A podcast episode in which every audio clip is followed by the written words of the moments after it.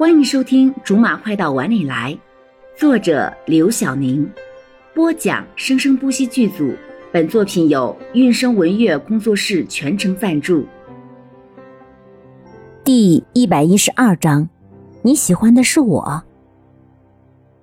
他可不想让罗少因为他成为这个派对上最势利的人。从进来到现在，有多少人在盯着他？一直在他身边的他，最清楚的感觉到了。柠檬刚从会场出来，又撞上了才离开这么一小功夫的张月心。他开心的拉着柠檬的手，上下的摇摆，说：“ 柠檬，你说咱们两个是不是缘分？居然在这里碰到了。这会场会客的门就这一个，在这里碰到是必然，并不是偶然。既然不是偶然，就谈不上缘分了。”柠檬生硬又冷淡的浇灭了张月心的喜悦。你们这些律师真是无聊的很。不，我们只是比你稍微有那么一点点的脑子。哼，好了，不逗你了。柠檬看他的样子就想笑。你怎么出来了？你不是也出来了吗？张玉新反问。是我先问你的。你先说来听听。你说完了，我再说。柠檬最不怕的就是这种推来推去的打太极了，倒不如说他这个律师最擅长的就是这个了。可是现在他却一点都不想推来推去了，就想赶紧把它说出来。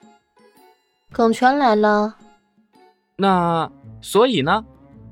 所以我出来了。你不是说不介意吗？张月心明明是在问柠檬，可是表情却是在说：“你就是在意。”就是说，我本来觉得别的女的谁愿意喜欢罗少就去喜欢，我都没关系，因为那是他们的自由。可是我刚才光是看到耿泉跟罗少说一句话，就已经生气的不行了。耿泉跟罗少说第一个字的时候，他的火就冒上来了。明明两个人都没有什么超过的行为，可是他还是很生气，是吗？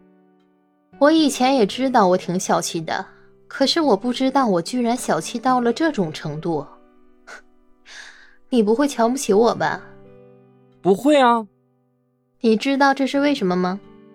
明明还是没有搞懂自己突然冒上来这股无名之火是怎么一回事儿。如果我知道的话，就不会一个人在这里生闷气，也不会因为你跟我说了那么多罗经理的事情而不想理你了。张月心扁着嘴。不知道的还以为他受了多大的委屈。你这话把我给绕晕了。我生耿泉的气，跟你在这儿自己生闷气有什么关系啊？你不是说你们当律师的脑子都比我聪明那么一点点吗？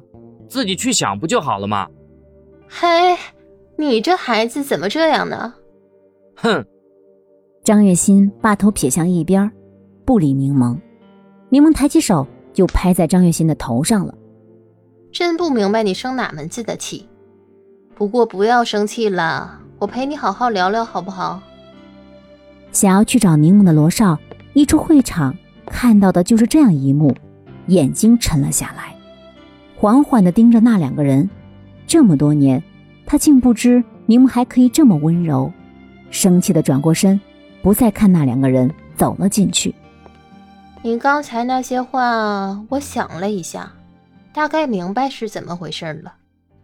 张月心欣喜的看着柠檬，你明白了？嗯，你的心思我彻底明白了。